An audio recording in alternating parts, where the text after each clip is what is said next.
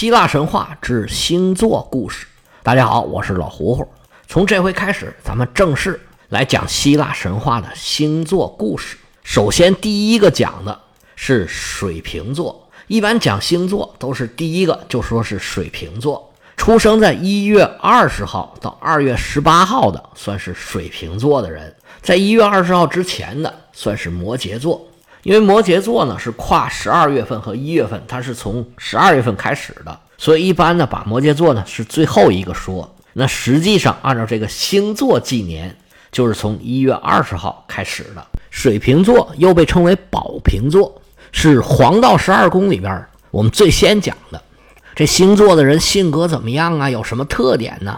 这些我就都不讲了，因为我也没有研究过，也不感兴趣，我也不信。我们狮子座的人都不相信这个。我们主要讲的就是关于这个星座的神话故事。据说水瓶座早在古巴比伦的时候就已经被确定下来了。在古巴比伦呢，这个水瓶座呀是灌溉女神。通常的形象呢是这个灌溉女神带着一个狗，手里拿个瓶子倒出水来。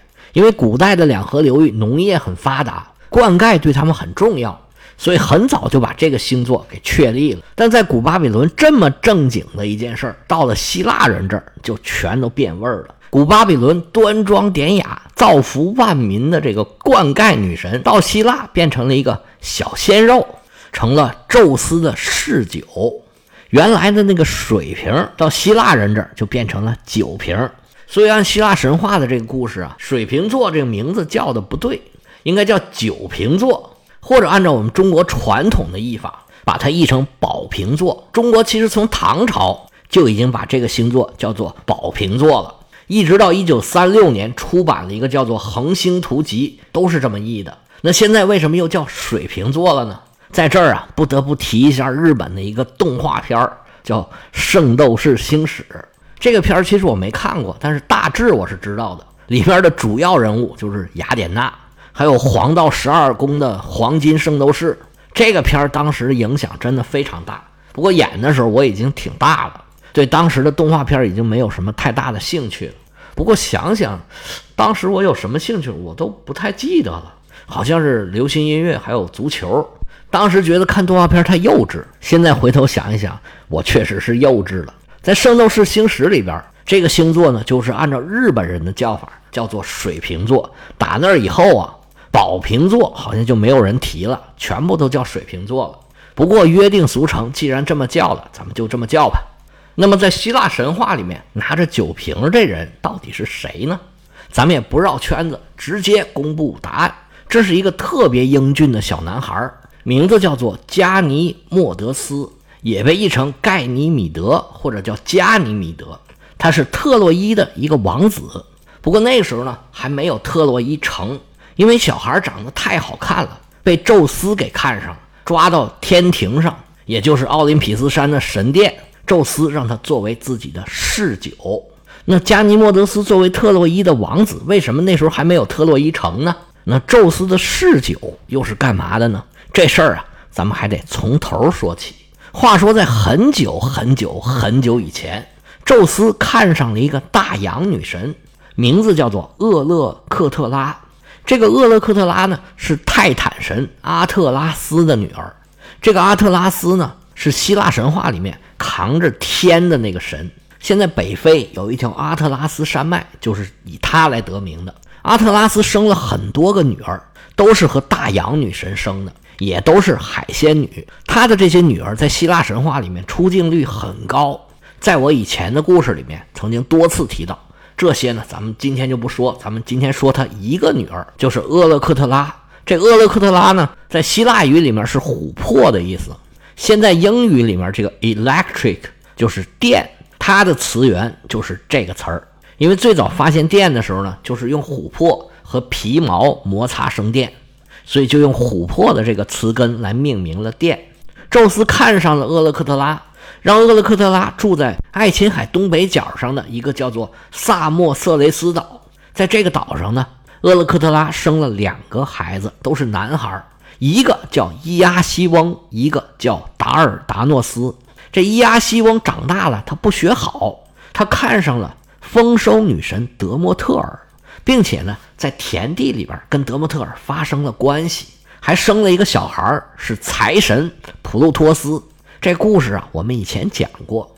宙斯知道以后大发雷霆啊，他就把伊阿西翁用雷给劈死了。劈死呢还不解恨，还把他下到地狱里边，绑在轮子上，用火不停的在烧他。这伊阿西翁虽然不靠谱，但是跟兄弟的关系很好。他弟弟达尔达诺斯一听宙斯对亲生的儿子这么心狠手辣，他就生气了，离开他们所在的那个岛，来到了对面的达达尼尔海峡的南岸。他到这地方呢，就用他的名字命名，叫达尔达尼亚。现在这个达达尼尔海峡这名字也是打这儿来的。达尔达诺斯娶了当地的一个公主，当然这公主也不是凡人，她是国王透克洛斯的女儿。这透克洛斯呢是当地的河神，叫斯卡曼德罗斯和女神伊达亚所生。达尔达诺斯娶的这位公主叫巴特亚，她生了两个儿子，一个叫伊罗斯，还有一个叫厄里克托尼俄斯。这伊罗斯没孩子，很小就死了。于是，这厄里克托尼俄斯就继承了达尔达诺斯的王位。他生了一个儿子，叫做特罗斯。而特罗斯统治的这些领土呢，就被称作特洛亚。注意啊，这时候还没有特洛伊呢。这特罗斯呢，又娶了斯卡曼德罗斯的女儿。斯卡曼德罗斯就是当地的河神，生了一个女儿，三个儿子。这三个儿子分别叫伊罗斯、阿萨拉克斯。还有我们今天的这个主角叫加尼莫德斯，这个伊罗斯后来就建立了伊利昂城，也叫特洛伊城。这个伊利昂城呢是用他自己的名字来命名的，特洛伊城呢则是用他父亲特罗斯的名字来命名的。所以特洛伊城又叫伊利昂城，在伊利昂城打的仗就叫伊利亚特，这就是荷马史诗第一部《伊利亚特》这名字的由来。伊罗斯又娶妻生子，繁衍后代。在《伊利亚特》里边，特洛伊的国王叫普里阿摩斯，就是伊罗斯最小的孙子。而另外一支儿，阿萨拉克斯生了一个儿子，叫卡皮斯。卡皮斯又生了一个儿子，叫安喀塞斯。说安喀塞斯，你可能不知道，但是安喀塞斯的情人可是大名鼎鼎，那是希腊的著名的美神阿弗洛狄特。安喀塞斯和他生了一个儿子，名叫埃涅阿斯。这埃涅阿斯啊，在特洛伊战争里边表现的不错，但是后来战败了，据说是一路逃逃到了罗马城，成为罗马人的祖先。后来罗马人写了一部史诗，叫《埃涅阿斯》，讲的就是他的故事。是不是听着有点乱？我来捋一捋啊，其实就是宙斯和阿特拉斯的女儿厄勒克特拉生了俩儿子，这俩儿子呢？一个和德莫特尔生了一个小财神，但是死得很惨，再往下就没有了。另外一个叫达尔达诺斯，是特洛伊人和罗马人公认的始祖。达尔达诺斯一直都是单传，虽然有俩儿子，但是只有一个人有后代，直到他孙子这儿才有一个女儿，三个儿子。他的孙子就叫特洛斯，特洛斯有三个儿子，其中两支儿一支儿繁衍下来，建立了特洛伊城。在荷马史诗的《伊利亚特》里边，普里阿摩斯就是这一支儿的代表。另外一支儿呢，则是通过埃涅阿斯繁衍出来了罗马人。当然了，这都是传说，实际上罗马人跟特洛伊人没有关系。那么这是有后代的两支儿，而另外一个人正是我们今天的主角加尼莫德斯。加尼莫德斯从小就长得特别好看，白白胖胖，讨人喜欢。而且呀，还能说会道，那这孩子别人喜欢，他父母就更喜欢了。国王特罗斯就请来了最好的老师，教他文韬武略、角斗啊、狩猎呀、辩论呢，当然少不了教礼仪。这孩子越长越大呀，越长越帅，而且别的孩子七岁八岁狗都嫌，他可不。这加尼莫德斯啊，是万人迷，所有的人都喜欢他。这个消息啊。也不怎么就传到了宙斯的耳朵里头。宙斯一听啊，还有这样的小孩吗？那不行，我得去看看。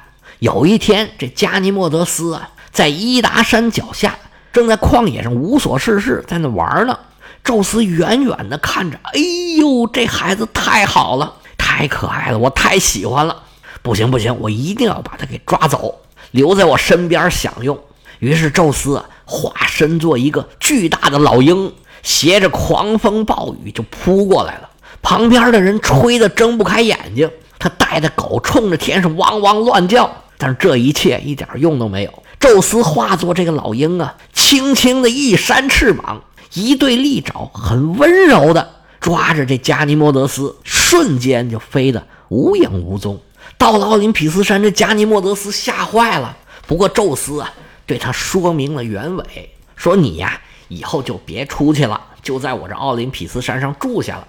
我给你永恒的生命和不老的容颜，以后你就当我的小男朋友吧。打这以后，加尼莫德斯就成了奥林匹斯山上的侍酒，实际上他就成了宙斯的男宠。古希腊是有这种老头儿和小男孩谈恋爱的这种风俗，他们是瞧不起女性的，觉得跟女性的这个恋爱啊、爱情啊，这个档次不太高，这男男才是 YYDS，才是高品质的、能升华的爱情。希腊人呢有宴饮的习惯，柏拉图专门就有一个作品叫做《会饮篇》，那宴会里边的侍酒当然也是很重要的一个角色了。那往往这侍酒呢。都是很机灵的小男孩有的是小女孩往往他就是主人的小男宠。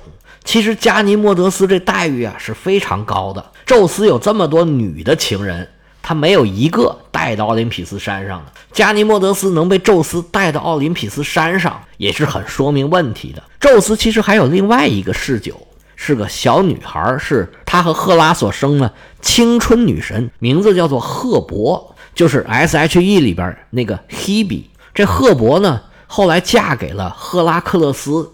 这个呢，也不知道是谁在先，谁在后。是赫伯嫁人了，这位子空出来了，宙斯才去抓了这个加尼莫德斯，还是有了新欢，把赫伯给顶掉了，然后才把她嫁人的。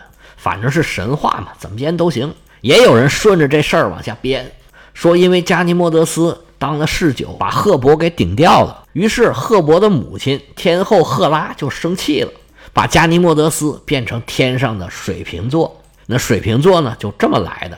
加尼莫德斯到了天上以后啊，他就经常跟另外一个小孩，就是爱神厄洛斯。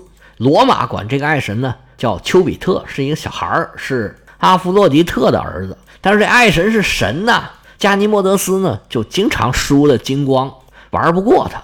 他一输了，他就生气。不过呢，好在宙斯非常宠着他，输了什么也没关系。那加尼莫德斯被宙斯给抢走了，他父亲当然是非常伤心呐。突然失踪了，这么好一个大儿子，特洛斯就成天是茶不思饭不想，以泪洗面，成天挂着儿子。后来宙斯啊，就派自己的使者神使赫尔墨斯。告诉特洛斯说：“你儿子现在得好报了，可享福了。他进编制了，把特洛斯给说懵了。进什么编制啊？嘿，还进什么编制？进了神仙编制了，当了宙斯的侍酒。你说是不是好事啊？”特洛斯说：“那也不成啊，他我大儿子养这么久，就给我拿走了。”赫尔墨斯说：“没事儿，我给你点好东西。”于是啊。就拿出来宙斯给他准备的一条金光闪闪、可以结出硕果累累的黄金葡萄藤，还有两匹神马。这个马在荷马史诗的《伊利亚特》里边出现过，还有一些戏份儿。你有兴趣啊，可以找来听一听。特洛斯一听，哎呀，太好了！马在哪儿呢？马在哪儿呢？我得赶紧出去，赶着马车出去转一转去。结果一有了这神马，父亲就把儿子被抓走的事儿了都给忘了。这故事讲到这儿啊，就差不多了。还有一个小小的点，我想补一下，就是木星最大的一颗卫星叫木卫三，就叫加尼莫德斯。为什么叫这个名呢？因为木星啊，就叫丘比特，就是罗马神话里面的宙斯。那加尼莫德斯一直在他身边给他侍酒，所以就有这个名字。行了，水瓶座的故事呢，咱们就讲到这儿。明天呢，咱们讲白羊座，咱们下回接着说。